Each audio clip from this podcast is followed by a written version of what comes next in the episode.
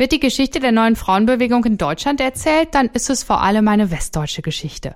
Die DDR kommt in der historischen Forschung über die Frauenemanzipation kaum vor. Die Vereinbarkeit von Familie und Beruf war den Frauen in der DDR staatlich vorgeschrieben und viele Frauen arbeiteten auch in sogenannten klassischen Männerberufen. Aber waren Frauen in Ostdeutschland auch tatsächlich gleichberechtigter? Und wie erging es beispielsweise Prostituierten, die es nach offizieller sozialistischer Lösung in der DDR gar nicht gab? Meine Kollegin Alina Metz hat die Historikerin Steffi Brüning getroffen, um mit ihr genau diese Fragen zu besprechen. Guten Tag. Hallo, schön, dass ich hier sein kann. Etwa 90 Prozent der Frauen in der DDR waren erwerbstätig und gleicher Lohn für gleiche Arbeit war in der Verfassung verankert. Inwieweit war die DDR denn tatsächlich einen Schritt weiter gegenüber der Bundesrepublik? Das ist eine spannende Frage. Also ja, 90 Prozent der Frauen waren erwerbstätig. Viele Frauen haben auch in eigentlich klassischen Männerberufen gearbeitet, wie die berühmte Kranenführerin. Das stimmt. Gleichzeitig waren aber viele Frauen auch in schlechter bezahlten Berufen beschäftigt, wie das heute im Prinzip immer noch ist. Und in den Führungsetagen oder auch wenn man sich auf ministerieller Ebene in den politischen Schnittstellen im Prinzip die Verteilung von Frauen anguckt oder im Ministerium für Staatssicherheit, waren Frauen nicht an den gleichen Positionen wie Männer, überhaupt nicht.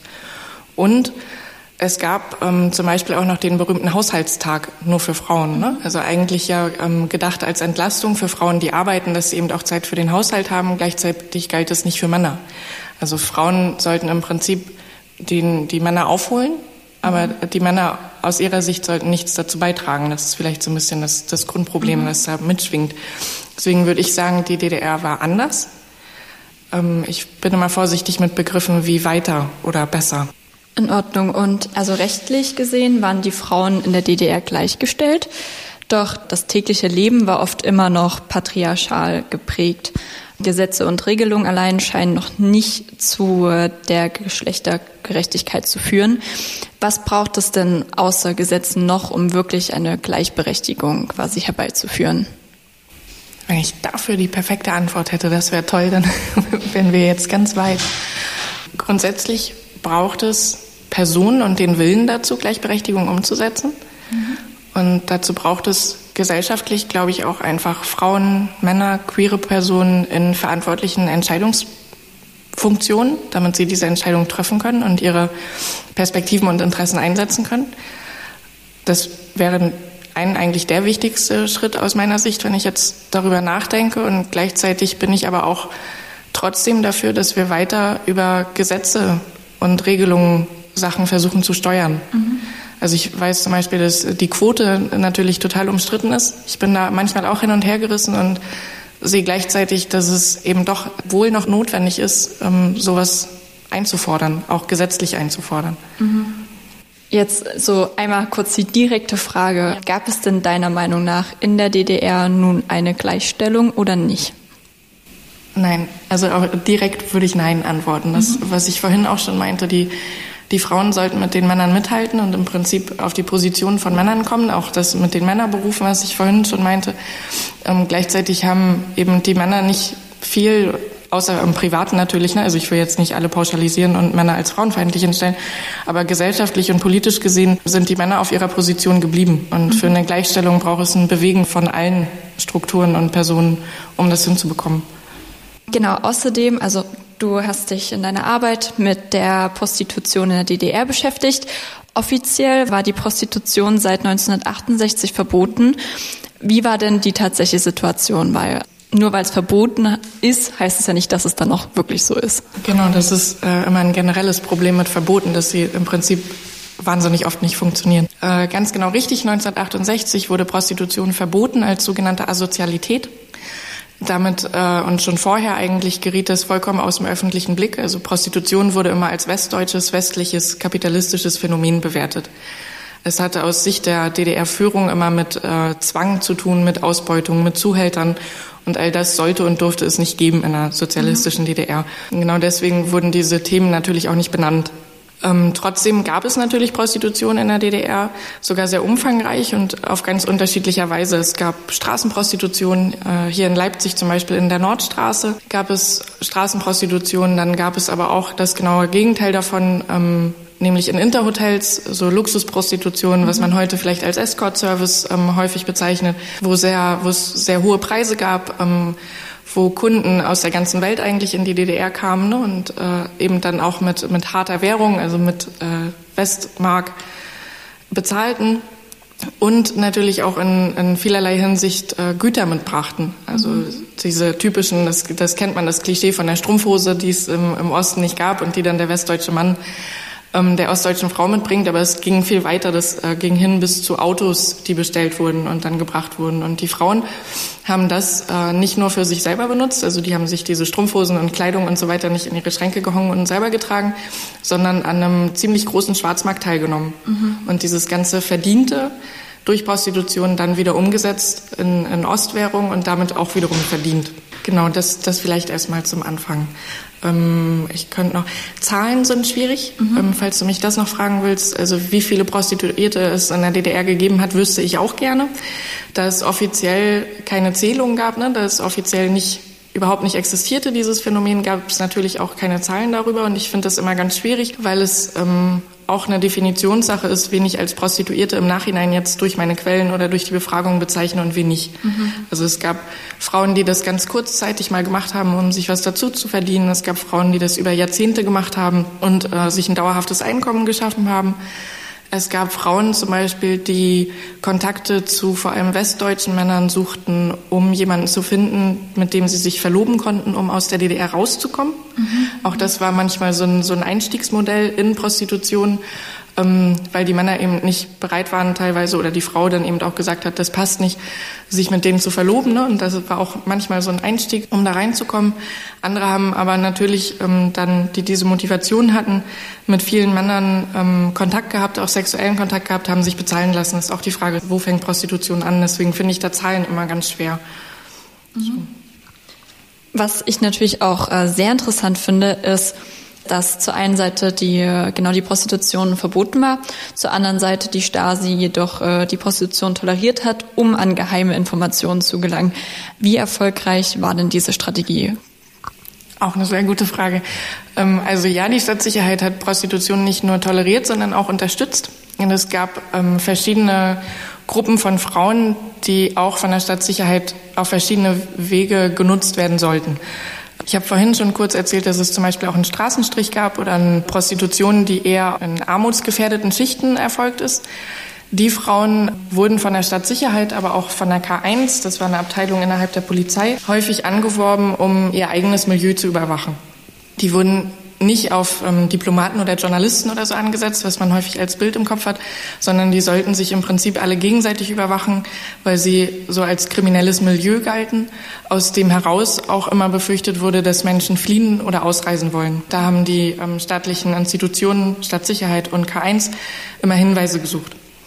Die andere Gruppe waren die Frauen, die man häufig so vor Augen hat, wenn man an dieses Thema denkt. Ähm, also die Frauen, die mit Diplomaten, mit Journalisten, mit Geschäftsleuten aus der Bundesrepublik und anderen Staaten in Kontakt kommen sollten, um an Geheiminformationen zu kommen. Und da finde ich immer ganz spannend, dass so in der öffentlichen Wahrnehmung immer die sexuellen Kontakte im Mittelpunkt stehen.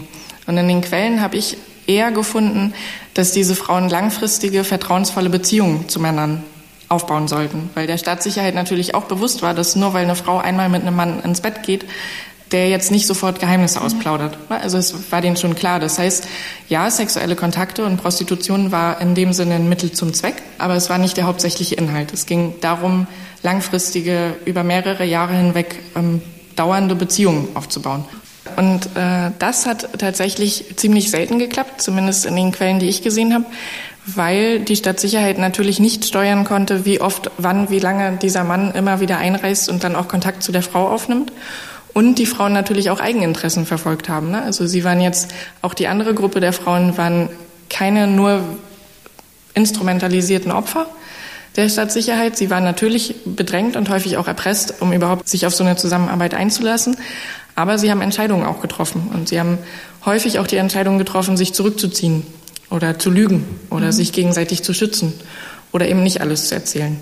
Ja, ist auf jeden Fall sehr interessant. Also äh, gerade wie dann ja der Staat das doch nutzt und eigentlich auch gar nicht mehr so dem ja eigentlich ein System von Prostitution oder so ähm, ja dem entspricht. Wenn ich da ergänzen darf, ähm, es ist auch einfach interessant, sich anzugucken, wie Geheimdienste arbeiten. Ne? Also die, der Geheimdienst Stadtsicherheit hat eben nicht immer in dieser sozialistisch ideologietreuen Logik äh, gefolgt, sondern der wollte die DDR schützen im Auftrag der SED. So und da waren natürlich ganz viele Mittel recht. Und da hat man dann natürlich auch solche Phänomene wie Prostitution genutzt oder auch ähm, einfach sexuelle Freizügigkeit. Ne? Es muss ja nicht immer nur Prostituierte gewesen sein, sondern auch sexuell freizügige Personen genutzt, um zu schützen, aus ihrer Sicht zu schützen und natürlich auch ähm, gegen die sogenannten Feinde vorzugehen. Mhm. Jetzt zum Abschluss noch mal eine Frage, die ist ein bisschen groß. Vielleicht mhm. können wir die zusammenfassen.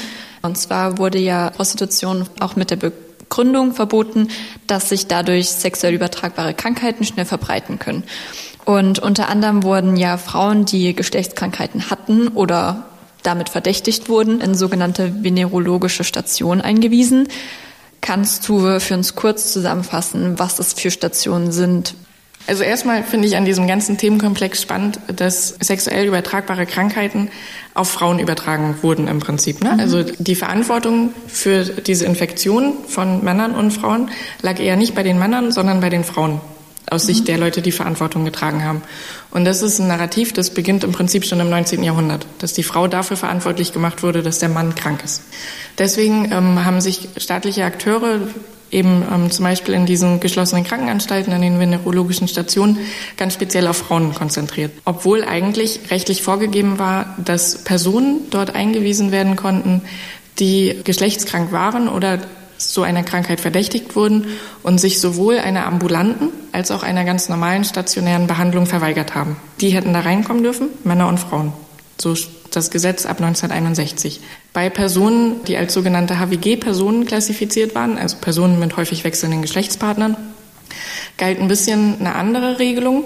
Hier ähm, konnten ausschließlich kranke Personen, also HWG-Personen, die sich bereits angesteckt hatten mit einer Geschlechtskrankheit, umgehend eingewiesen werden. Aber eben nur, wenn sie krank waren. Und genau diese beiden rechtlichen Regelungen wurden eigentlich permanent gebrochen, weil die Anstalten eigentlich dazu genutzt wurden, um Frauen und viele weibliche Jugendliche auch, also Minderjährige, kurzzeitig zu isolieren und zu disziplinieren.